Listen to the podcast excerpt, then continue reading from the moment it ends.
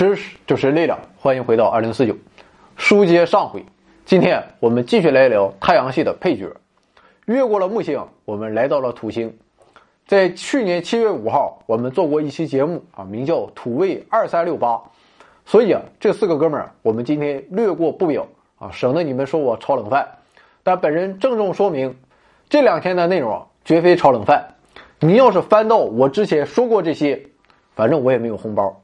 好了，不扯犊子了啊！言归正传，土星的卫星啊也很多。目前为止，人类共发现了六十二颗土星卫星，在太阳系中数量仅次于木星。在这其中啊，位于内侧的那些卫星，主要是在原始土星周围的气体尘埃盘中吸积形成的；而位于外侧的那些卫星，则主要是被土星引力俘获而来的。土星卫星最主要的特点就是，直到今天，土星环。与土星的卫星之间仍然存在着物质交换，卫星不断的向环带提供冰粒，而环带中的冰粒和岩石块也在不断的被吸积到卫星上。现在的理论认为啊，靠近土星环的那些被称为牧羊卫星的卫星，既能够维持土星环不致消散，又使得它不断的改变着形状。那么接下来啊，我们就来看看除了二三六八之外，其余几个比较有特点的土星卫星。首先是土卫一，个头不大，直径为三百九十八公里，约为地球的零点零三一倍，距离土星十八万公里，轨道处于土星环带最外面的那条稀薄的异环的内侧。土卫一的最大特点是表面有一个直径达一百三十公里的赫歇尔陨石坑。之所以叫这个名字，就是因为土卫一就是由威廉·赫歇尔于一七八九年发现的。土卫一的这个造型很像《星球大战》中帝国的死星，所以很多时候啊，土卫一也被人们称为死星。土卫五是仅次于土卫六的土星第二大卫星，不过与土卫六的差距还是比较大的，直径为一千五百二十八公里，仅为土卫六的三分之一，距离土星约为五十二点七万公里。土卫五的特色就是到处都是陨石坑，土卫七啊比较小。约为三百六乘二百八乘二百二十六公里，距离土星约为一百五十万公里，表面存在着无数的陨石坑。在同等大小的天体中，土卫七的密度是比较小的。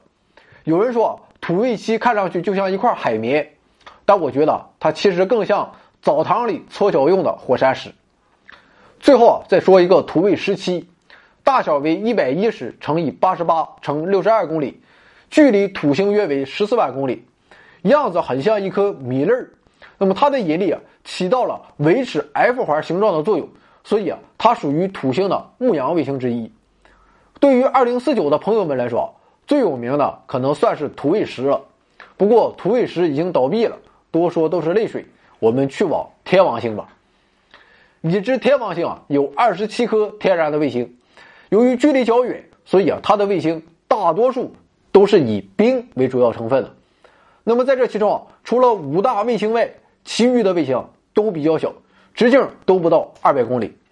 另外，天王星的自转轴相对于它的公转轨道面是横躺着的，所以啊，它的那些卫星便是平行于横躺着的天王星的赤道面围绕它运行着。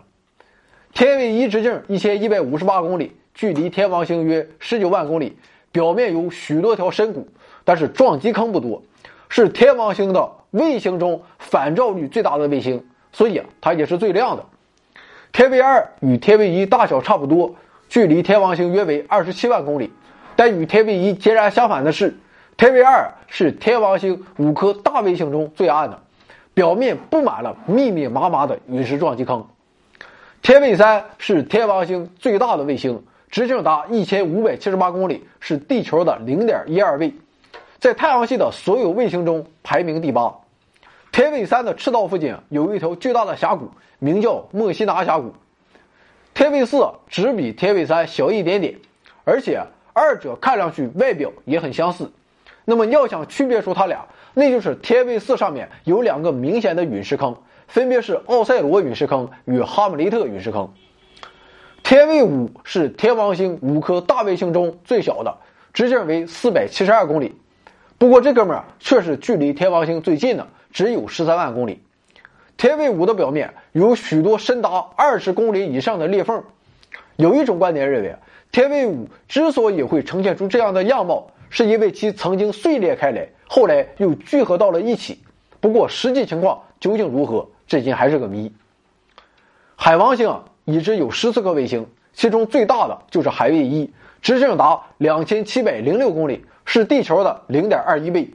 海卫一的特别之处在于，这哥们的公转方向与海王星的自转方向是相反的，也就是说它在逆行。由此人们推断，海卫一应该是被海王星俘获并成为它的卫星的。现在海卫一正在慢慢的向海王星靠近，等待它的结局，要么就是撞向海王星，要么就是被海王星的引力撕碎，并在海王星的周围形成一个壮观的海王星环。别看海王星个头很大。但是除了海卫一之外，海王星的其他卫星就非常小了。第二大的卫星海卫八的直径仅为四百二十公里，所以啊，它也不是标准的球形，而是有点扭扭捏捏。那么越过了海王星，下一站就是太阳系的外缘了。这些天体也被统称为太阳系外缘天体。这些外缘天体其实就是那些成长太慢，还没有长大到足够的大小便停止了成长的天体。目前在这其中共有四颗矮行星，同时在太阳系的外缘部分还聚集有大量的彗星。那么我们先来看看这四颗矮行星啊，最出名的当然就是冥王星了。到太阳的距离，近日点时为四十四亿公里，远日点时为七十四亿公里。虽然很小，但冥王星居然有五颗卫星，较大的三个分别是卡戎、尼克斯和许德拉。另外两个较小的还没有中文名字啊，我也不知道英文该怎么读。卡戎个头最大，直径达一千两百公里，大约每六天环绕冥王星一周。那么除了冥王星之外啊，另外三颗矮行星分别是细神星、鸟神星和妊神星。细神星比冥王星还要大一点，它也是直接导致冥王星被降级的推手，并使得人类改变了对于行星的定义。鸟神星是覆盖着红色的冰的天体。主要成分是甲烷，直径一千六百公里，大致呈球形。妊娠星很像一只橄榄球。那么至于外缘天体中的那些彗星啊，最出名的当属哈雷彗星。下一次这哥们儿接近地球时是在二零六一年，希望我们能续到那个时候。那么其他比较有名的彗星啊，像是哈特利二号彗星，这哥们儿很像一颗花生。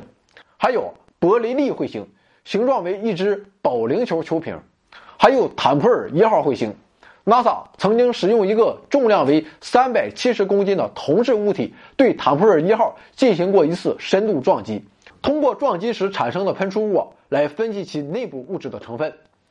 那么好，关于太阳系的配角们，我们基本就介绍这么多。那么通过研究这些配角，会对我们认识太阳系、认识自身、认识宇宙带来怎样的帮助呢？首先啊。由于许多卫星都是与行星一起在同一片尘埃盘中诞生的，所以啊，弄清楚卫星的形成有助于帮助我们了解行星是如何形成的。其次，小天体也堪称太阳系的活化石，它们保留了太阳系最为原始的信息。